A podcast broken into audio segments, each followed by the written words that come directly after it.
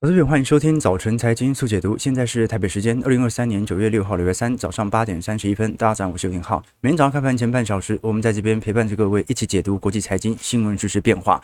那节目开头再跟各位宣传一下，我们。九月二十二号，礼拜五晚上八点钟，就是我们财经号角第四季的听友会。每个季度我们都会针对当前行情来做一些推演，也会针对过去一个季度的资产操作和行情判断来做检讨。其实我们直播主要分享的是市场动态，但我个人的操作和实质的观点都会在我们的会员系统当中来跟大家分享。短期的波动。永远都会变来变去，但长期我们一定是依循着某些规律。那我们在听友会当中，就是去寻找这样的规律。如果大家有常听我们直播，然后有兴趣的话，欢迎各位可以来我们的网站下订单啊，链接就在下面了。那呃，应该是下下周吧，还是下下下周，忘记了哈。当然，如果你对我们的操作有更有兴趣的话，也可以考虑参加我们的会员系统。里头除了有未来一整年听友会的收听权限以外，还会有我个人资产部位操作日志的分享，也会有一些专题影片。宏观专业报告以及课程。好，我们今天呢，主要聚焦的要点在于十年期美债殖利率在昨天的跳升，加上原油价格的攀高，对于美国股市所产生的抑制。因为市场上哦，呃，在过去一段时间，通常是把殖利率水位的显著上升视为对于科技股卖压的讯号。但是如今，我们看到市场上的情绪默默在转变，殖利率越高，反而市场的下跌幅度越小。为什么这样呢？因为市场越来越相信，十年期殖利率的走高已经并不是单纯反映通膨的拉升，而是反映经济的向好。所以，我们今天从各式各样的报告来探讨，油价如果又失控，停滞性通膨会来吗？还是说，现在油价凭什么上涨呢？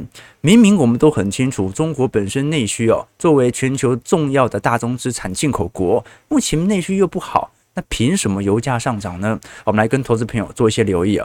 事实上，我们可以观察到，在昨天一整天的表现当中哦，事实上美债殖利率是最受到市场上关注的。十年期公债殖利率昨天是跳空哦，直接跳到四点二七 percent，三十年期公债殖利率也跑到四点三七 percent 了。那的确，短期内都有非常显著的跳高，但昨天美国股市应该就是说小跌而已啦。道琼是收跌一百九十五点，零点五六 percent，标普跌幅零点四趴，纳指小幅收跌零点零八 percent。那当然，昨天我们看到十年期公债殖利率啊，最先跳高的并不是反映科技股估值的下滑，它反映的是昨天沙乌地阿拉伯和俄罗斯同步同意啊，应该讲同步，然后一起同意。自愿减产协议延长到年底啊，本来预估是到今年十月份左右啊，结果又多延了两个月，来到年底。那这这直接使得原油价格快速走高。那昨天当然啊，部分的航空概念股、能源概念股，巴菲特的西方石油、达美航空、联合航空啊，呃，表现来看都有受到一些拉抬效果或者冲击。所以昨天主要是由能源股的波动来影响市场上。不过呢，即便如此。市场仍然大多数把目前十年期公债殖利率的走高解释成经济向好、景气复苏的基调。油价它可能会受到供给端的影响，但它始终还是反映实体的需求嘛。那我们看到昨天高盛是最先率率先发出了一篇对于整体经济展望预期的报告，是关于经济衰退。我们都很清楚，高盛的。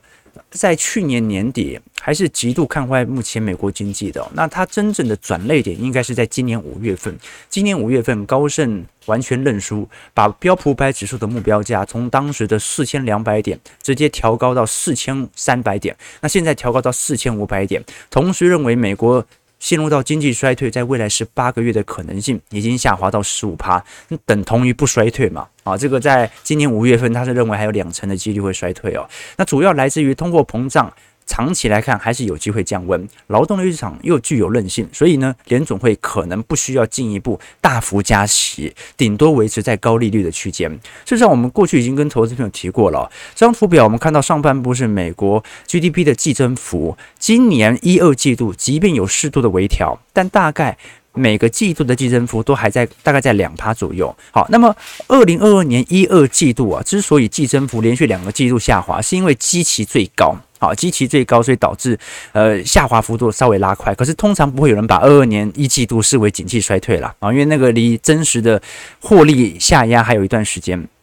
那我们可以观察到，三季度目前亚特兰大联总会的 GDP 季增幅预估值是五个 percent，也就是说今年是一定不衰退。那高盛甚至认为十八个月未来都不太有可能会有衰退的几率存在。好了，可是殖利率一直升，难道不会最后引起景气的走皮吗？我们看到最近彭博社针对 Market Life Pulse 所进行的调查显示，它针对三百三十一位专业投资人，目前。预估，如果十年期公债殖利率啊，由于油价现在失控嘛，那就一直涨上去，殖利率一直往上冲，冲到四点五趴。百分之五十六的投资人认为，就算会下跌，它的跌幅预估还是可以被控制在十趴以下。百分之二十四的投资人认为根本没影响啊，只要殖利率往上升，那就代表着景气够好，不用管它啊。所以基本上我们看到整个市场的基调就非常有趣了。之前美国股市哦，有一阵子是。通膨高就是坏消息嘛，对不对？好消息就是坏消息，经济太强，经济数据太好就是坏消息。对于股市来看，之前的美国股市有一阵子的下跌，估值的回调，是因为殖利率一直在升高，十年期公债殖利率。现在美国股市不跌，或者说美国股市持续有推动空间，反而变成了殖利率高。所以观众朋友。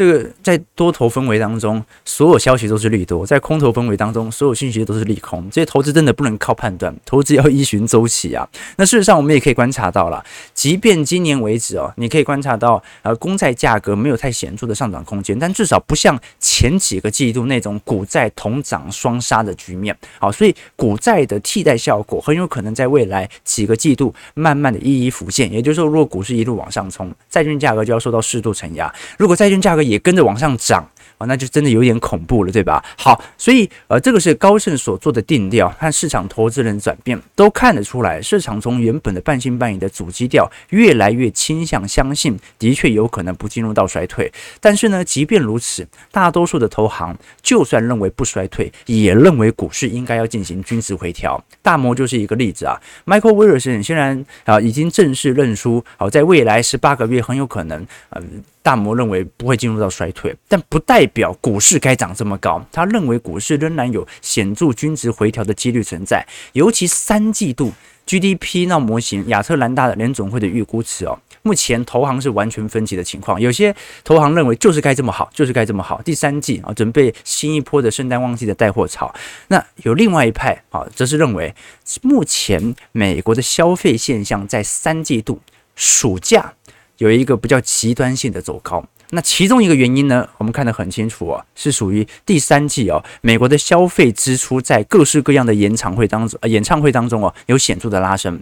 比如说以第三季泰勒斯的演唱会当中，一共有十五场，那平均每场哦，大概有五万多人，每人平均如果消费一千五百块，就加个门票嘛，啊，加个住宿费啊，好，那如果这样相加起来啊，加上啊，最近碧昂斯他也召开相关的演唱会，在三季度嘛，预估整个。七月份哦，整体市场的消费金额啊，就可以来到两百三十亿美元啊，就就光是这些演唱会。所以呢，三季度的 GDP 表现这么亮丽啊，我们都很清楚嘛。美国 GDP 有七成是来自于消费，是泰勒斯拯救了美国经济。所以呢，啊，这是属于短期因素。第四季它就不办了嘛，好，所以第四季 GDP 就会下滑了。我们可以看了很清楚啊，大摩的报告当中哦，其实也特别提到了。在短期内，我们看到呃呃市场的消费提振啊，当然啦，跟整体市场氛围有关。但是呢，呃，随着信用卡违约率的上升，第四季的消费力度啊。不如第三季的可能性是很高的。那第三季又有演唱会的加持，周边的相关产品的带动啊，很有可能是三季度 GDP 闹模型冲高的主要原因。所以第四季很有可能就要开始走皮了。好，这个我们就留到第四季再来做观察了。可是这种短期内推高之后的走皮，算走皮吗？啊，观众可以理解啊。基期推高所造成的下滑，还真的是下滑吗？我举个例子啊，明年如果进入到衰退的几率，其实也也不是说完全没有啊。你今年景气够好，那基期推得越高，稍微不小心掉下来两个季度，GDP 负增长。虽然从绝对值也没有多差，对不对？但是呢，看起来就是衰退了嘛。各位可以理解啊，我们的衰退定义啊，应该是你考试只考二三十分，那叫衰退嘛。但是你考试已经考了连续好几次都是九十几分，现在连续两个月啊，从九十五分掉到九十四，再到九十三，连续两个季度负增长嘛，这样算衰退嘛？好，所以各位可以理解我提的概念呢，就是技术性衰退是有可能发生的，但是实质的萧条式衰退，在未来是八个月难度有。有一有一有一定难度了。我个人是这样想法。真正联准会现在该关注的问题哦，根本就不是衰退的问题。联准会要关注的问题是通膨的再度上涨，对于企业是否有获利侵蚀的问题。我们可以观察到，市场现在聚焦的是昨天原油期货价格持续的冲高啊，最近几乎已经创了十个月以来的新高。我们看一下布兰特原油。布兰特原油昨天上涨一点零四美元，上涨一点二趴，每桶已经冲高到九十点零四块了。西德州原油也上涨了一点一四美元，一点三 percent，每桶收在八十六点六九块。哦，也就是美国不管是呃目前看到的期货价格仍然在冲高，就连实时汽油价格的拉抬幅度也特别明显。汽油价格本身已经超越了去年八月份的水准，也就是说，过去一段时间，今年上半年以来。汽油价格对于实质的通膨作用，它都是属于副作用，就是汽油价格太便宜了，所以它硬是把通膨给拉下来了，比去年便宜嘛。按照同比效果，现在来看哦，开始变成拉抬作用了。那主要原因还是来自于这一次 OPEC 呃持续宣布减产之后哦，包括沙乌地阿拉伯同时进入到呃，应该讲沙乌地阿拉伯和俄罗斯同时进入到每个每天。减产一百万桶的原油的下滑幅度，那我们都很清楚哦。从六月份以来，布兰特原油价格涨幅已经高达两成二了。这个原油价格早就已经进入到了牛市氛围哦。那尤其现在拜登的 SPR，也就是战略原油储备的释出哦，其实已经到头。他们已经基本上没有太多的油可以释出了，甚至现在从国防角度来看，要做一些回补的动作，所以现在压力是极大的，几乎没有什么太大的变数可以控制油价，因为中国需求也不好啊，啊，那需求又不好，然后战略原油政策也到头，那原油供给商又不断的进行减产，这个就是本轮原油价格上涨的原因，所以哦，我们必须承认哦，就是。未来原油价格有没有可能在第四季产生新一轮的风险？答案是有机会的，因为现在的问题就在于需求慢慢要回来了，但是需求回来的同时，有人在减少供应。有人在减少供给哦，好，这两年老实说，不管是美国的页岩油商还是中东油商，其实减产幅度都算是蛮大的。那我们过去跟投资朋友提过，如果我们把蓝色线拿来跟黑色线，也就是通膨拿来跟西德州原油价格来进行对比哦，其实它联动度是极高无比的。我们可以观察到，通常原油价格上涨随之而来的，大概在。两到三个季度以后，通膨的上行速度就会跟着加快。那现在问题来了，通膨其实还在一个显著的下行轨道，可是油价已经先弹了，所以这个是未来大家可以观察的一些方向了啊。我们过去跟投资朋友提过，原油价格今年是不断的持续冲高。那么如果随着供应链瓶颈的持续增加，是会导致接下来一段时间美国政府遇到的难关了？而且我们都很清楚哦，现在通膨还有一个比较大的变数哦。是目前市场上还没有完全注意到的，就是明年的总统大选。就总统大选哦，照理来讲哦，他应该要趁机歼灭通膨，达成经济上的良好数据哦。可是哦，这个按照过去民主党左派政策的理想哦，这个他的做法通常是去撒钱，而不是把钱收回来。把钱收回来是没有票的啊，因为随着通膨的下行，它也意味着适度的呃消费紧缩。好，所以我们可以观察到，《华盛顿邮报》最近。爆出了一篇文章哦，是来针对明年民主党打算所通过的预算赤字哦，预估会有两兆美元。好，这个是美国历史上哦，啊，你呃，就是在过去历史上哦，通常只有在新冠疫情啊严重危机或者在战争时间才会有这么高的呃预算赤字哦。好，但这一次预估的金额来得这么高，几乎是二零二二年预算赤字的两倍哦，所以仅次于疫情哦。所以各位可以理解哦，各位可以对比一下。好，我们下方图表是美国在过去几年的整体预算赤字哦，一七年、一八年、一九年哦，大概就是呃八八千八千万啦，啊，应该讲对八千万啊，九千万啦，或者顶多接近一兆啦。那二二年大概是一兆嘛，哦，结果现在是两兆，两兆等同于接近二零二一年的二点八兆和二零二零年的三点一兆。所以明年会撒很多钱哦，好，按按照华盛顿邮报，我虽然不确定它的数据来源，但是如果这份数据它得出的是真实的，那么是不是意含着啊？我们基本上明年就会看到通膨可能会有政治性因素或者供给链因素再度兴起的通膨再度拉抬的效果。当然，这个是从财政面，这个是从油价层面来做推导。但另外一方面，如果货币仍然在持续紧缩，也就是说升息效果它往往具有它的递延效果。也许过去升了五百五十个基点，现在效果才刚刚涌现啊，搞不好升息的效果、缩表的递延的效果，它比原油价格上台的效果还来得更加显著呢。我们可以观察到。至少从过去几个月的 M2 的数据来做观察，年减率仍然大概在负一点五到负一点八 percent 左右，也就是它是一个蛮显著的下行格局。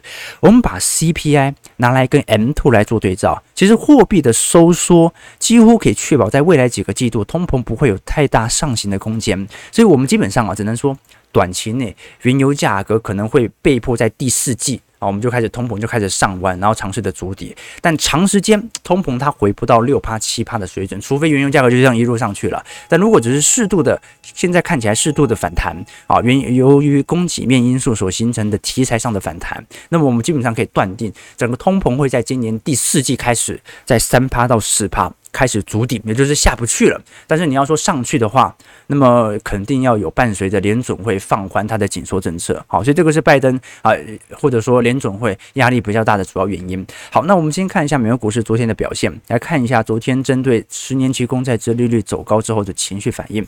道琼下跌一百九十五点，零点五六 percent，收在三万四千六百四十一点。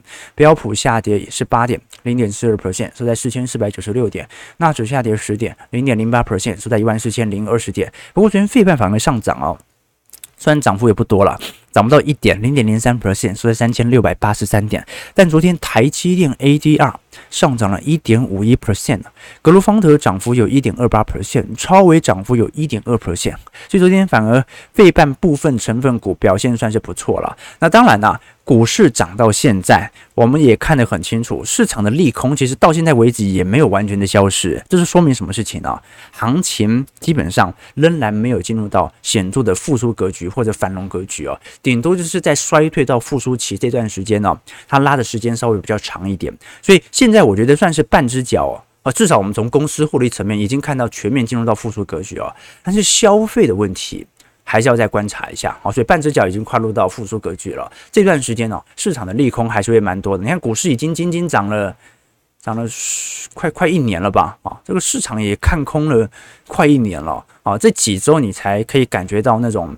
随着 AI 题材有开始，部分投资人开始追加，开始对于经济预期的转变啊，那可能也有一些成绩啊。但是过去我跟投资朋友讲过，这个多数人赚的钱呢，它永远都还是趋势的钱。投资人这个时候是最容易掉入到控制错觉的。他有一个故事是这样讲的，就是说每天早上九点嘛。有个戴红帽子的男生站在广场上，然后疯狂的把帽子挥来挥去。五分钟之后，他又消失了。那有一天，警察就走到他面前说：“你在做什么？”他说：“我在驱赶长颈鹿啊。”警察就说：“这里没有长颈鹿。”男生说：“没错，因为我把他赶走了。”就说这就是股市当中的控制错，就是你以为你赚钱是因为某种投资策略哦，但是啊，整个大盘就在涨嘛，你怎么知道它涨到底是不是你的投资策略有效？可是我们作为周期投资者。我们本来就清楚，我们要在低基起步建，所以这段时间我们的目标就不是依循着大盘上涨，而是确保我们的成本价够低，所形成超越大盘的表现。好，事实上，多数人赚的永远都是趋势的钱。今年台北股市涨幅有两成一啊！好，所以第一个问题是问一下大家，你的资产报酬率？我们讲我们要问的是资产不是报酬率，而不是单一个股报酬率，那没有意义嘛？啊，你持有一档广达跑赢大盘，那又怎样？你有 all in 广达吗？所以单一档个股没有任何意义。你的资产报酬率有没有超越或者跟上大盘？如果没有，你到底是因为运气赚了这些钱，还是靠实力赚的呢？所以欢迎大家可以参加我们 第四季财经号角听友会，让我们一起搞清楚这个问题哦。今年对于周期投资者。左侧交易者来看，肯定是大丰收的一年。但是，当市场进入到复苏周期，甚至如果在第四季进入到乐观周期的话，那我们又该怎么做呢？那就提供给投资朋友多做一些参考和留意了。你看，昨天那个呃劳动诶，美国劳动节嘛，休市一天啊。我们听友会哦，其实也是每隔一阵子就要停下来看一下自己做的是对的还是错的。为什么股市要有休市？为什么我们要举办听友会哦？周六周日休市哦，啊。节这个假日啊，节日也要休日休市，每天的工作也只有几个小时，对不对？早上啊八点半嘛，啊到呃下午一点四十五分，期货股票。那为什么要这样呢？现在的股市基本上已经电子化了，那照来讲哦，呃后面全部都是计算机，它也不需要人为的干预啊。那为什么还要休息呢？二十四个小时交易不行吗？不能像比特币一样交易吗？答案是哦，为了让市场更有理性啊，这个就像是造车子啊，就不不能说车子开起来就行了，你还得刹得住。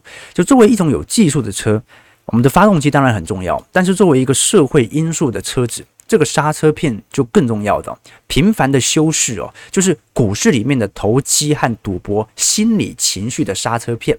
好，所以哦，我们做听友会是这样的，就是哎啊，你。这几个季度，那获利一直暴增，一直暴增。你停下来来看一下，你到底做的是对的还是错的？这个就是我们在听友会当中进行资产回顾的重要性。那也欢迎啊，不管是年轻的朋友啊，或者是我们的长辈的朋友啊，任何技能、任何财经知识的掌握都是越早越好。如果你能够活到八十岁啊，呃，那在二十岁掌握，你就可以用二十年嘛。如果你这个四十岁掌握，那你就可以用四十年。如果你七十岁掌握啊，那你就只能用十年了嘛。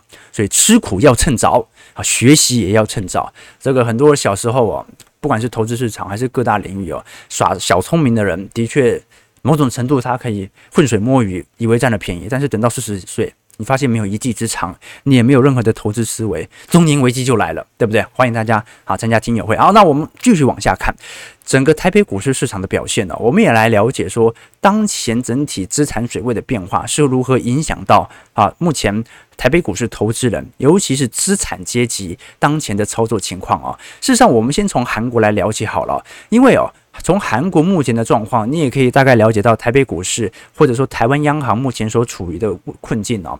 韩国其实跟台湾一样，目前资金外流的速度也蛮明显的，主要受惠于美债殖利率的上行，这使得不管是整体亚洲货币或者是针对韩元都有显著资金退却的迹象。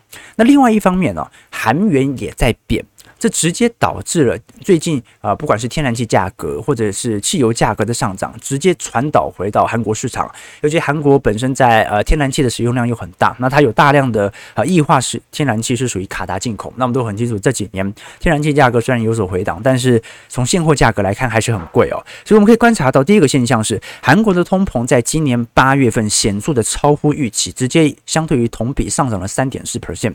这本来在过去二零二二年中旬以来，韩国的通膨就有一个显著的下行轨道，好，今年六月份甚至一度突破到二点四趴，现在突然增温到三点四趴，那没有意外的话，台湾八月份、九月份的通膨很快也会传导进来，也就是说，台湾的通膨应该预估在第四季会有非常意外的上行，为什么呢？因为韩国央行是升了快要三百个基点啊。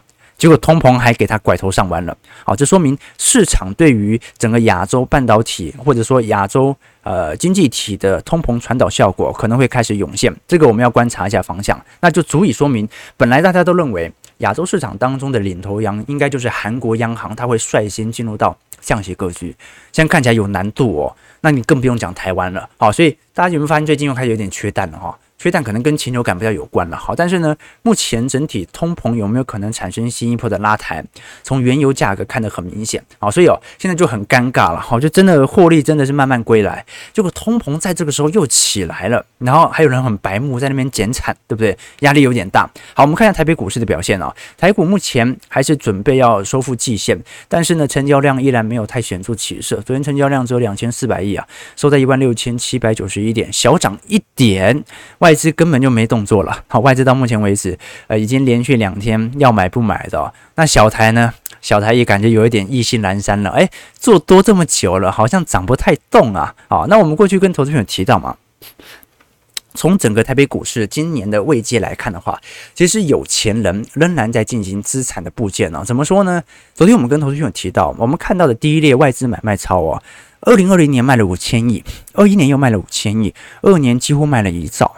那我们通常在衡量三大法人外资、投信、自营商，其实没有太大接近指标，因为自营商加上投信的买超金额是完全抵不过外资的卖超金额的。那为什么台北股市外资在过去三年卖得这么凶，台北股市却仍然处于显著的收涨状态呢？还保持在万五万六？原因很简单，因为呃我们在交易市场当中啊，不列入统计的，但是还是会自己公开相关数据的。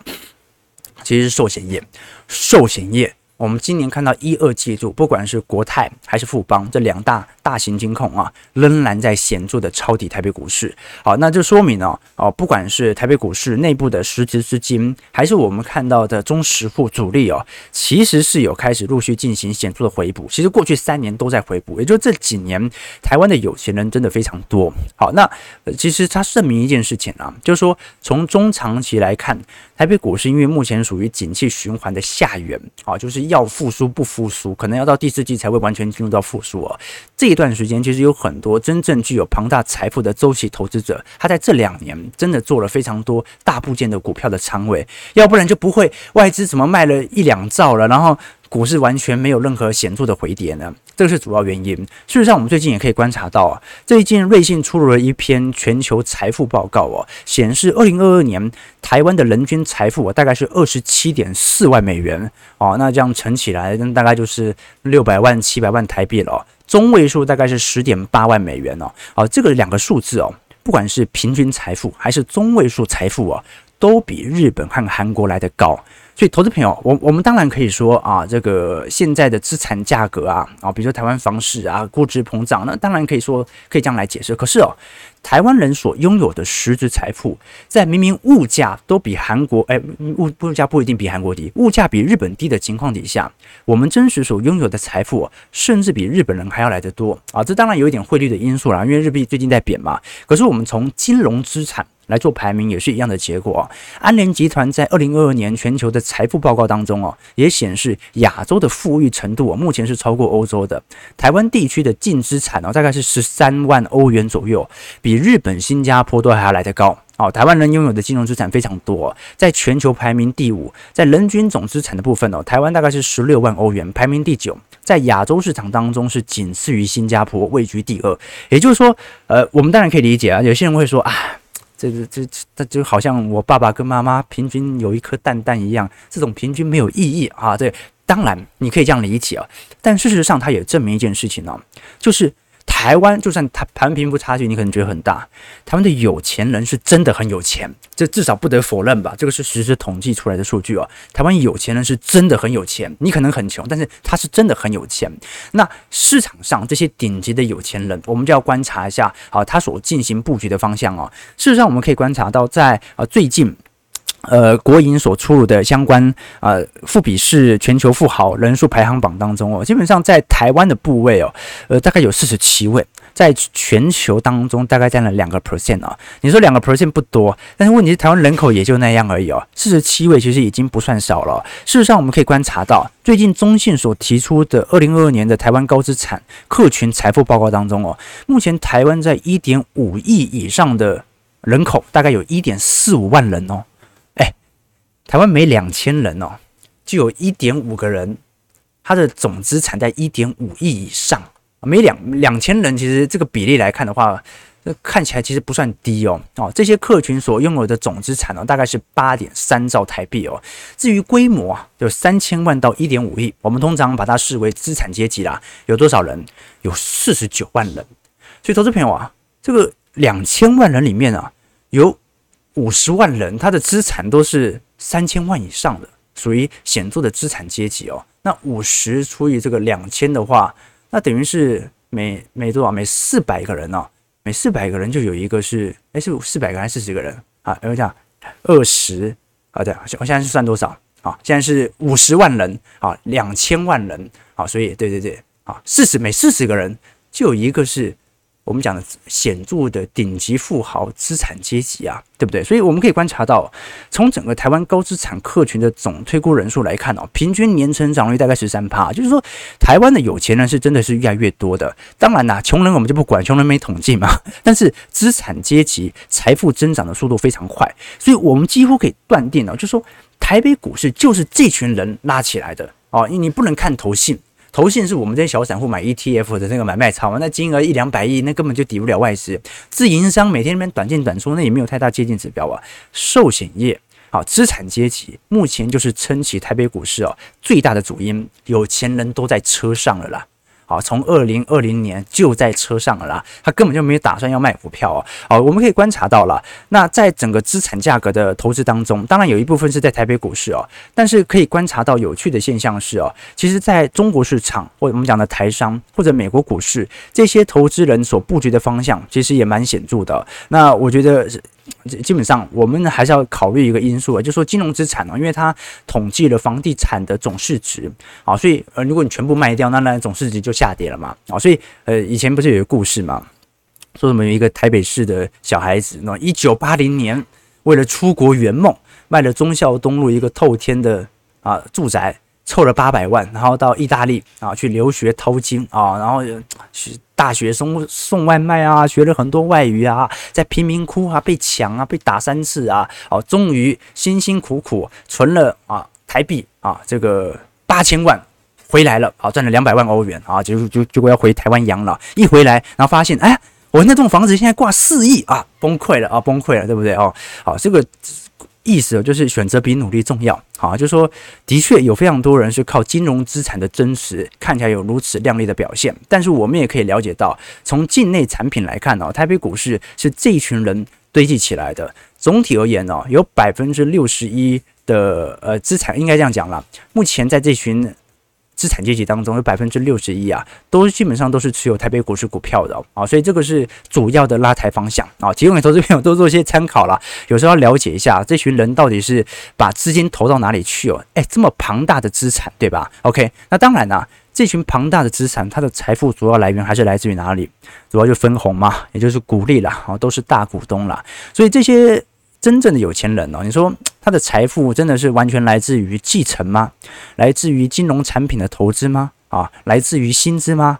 都不是，有百分之四十七到百分之四十二啊，从一九年到二一年的水平啊，看得出来啊，都是集中在企业的分红啊，也就是我们看到零股利的，他们都是大股东。OK，提供给投资朋友多做一些参考和留意了。好，我们看一下台北股市的。开盘表现，来跟大家做一些观察。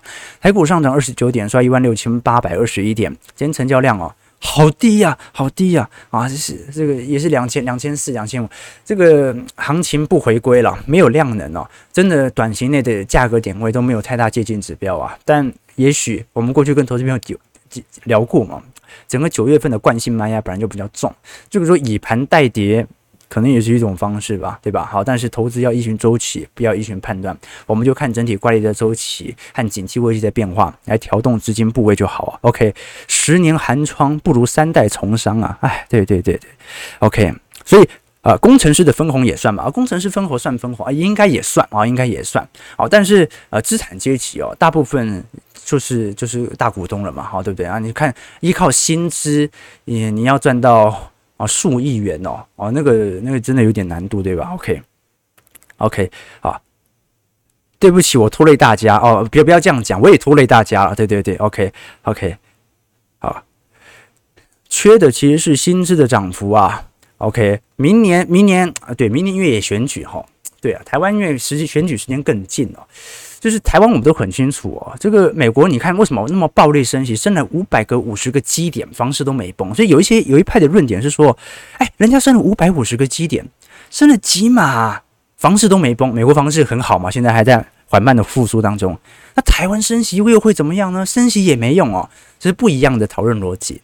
因为美国股市哦，美国房市大部分采取的是固定利率啊。你在买房的当下，你可能已经锁了二十年、三十年了，所以每个人在购房当下都知道自己的风险承受能力啊。台湾不一样啊，台湾很多人买房他是没有那个浮动利率的概念啊，他没有意想到央行可能会有高强度升息哦，所以很多人买房啊，他没有太大的风险承受能力，他就已经锁在低率了。那如果浮动利率未来利率一路往上升，那的确对于房贷族的压力会比较大。好，这个是执政党的说法，OK，这是一种说法了，哦，所以的确啊，不能用呃基准利率的角度直接来做对照啊。哦，你说台湾如果像美国那样升呢，也从零利率嘛，就升到五趴，那一定崩的嘛，那还用想吗？这种浮动利率一定崩的啊。OK，好，九点零五分，我们稍微就是聊到这边，主要跟投资朋友在今天稍微聊一下整体市场的概况哦。从美国整体市场情绪对于经济预期的转变，到通膨的隐忧。到整体高资产阶级对于行情的判断，和为什么这几年台北股市撑在高位的原因，我想跟投资朋友分享的事情是啊，真正的有钱人呐、永远都在车上，永远都在车上，他永远都是针对当前的机器变化来决定要布局的方向和资金布建的大小。这个就是我们跟投资朋友分享哦，有时候投资尺度你拉长远的主要原因就在这边，你拉得越远，你就看得越清楚。好，台北股市啊，一样，呃，一万六千八百点左右震荡，我们就看一下未来几天有没有可能会有显著量能的放大。感谢各位今天参与，如果喜欢我们节目，记得帮我们订阅、按赞、加分享。我们就明天早上八点半早晨财经速解读再相见。祝各位投资朋友开盘顺利，操盘愉快。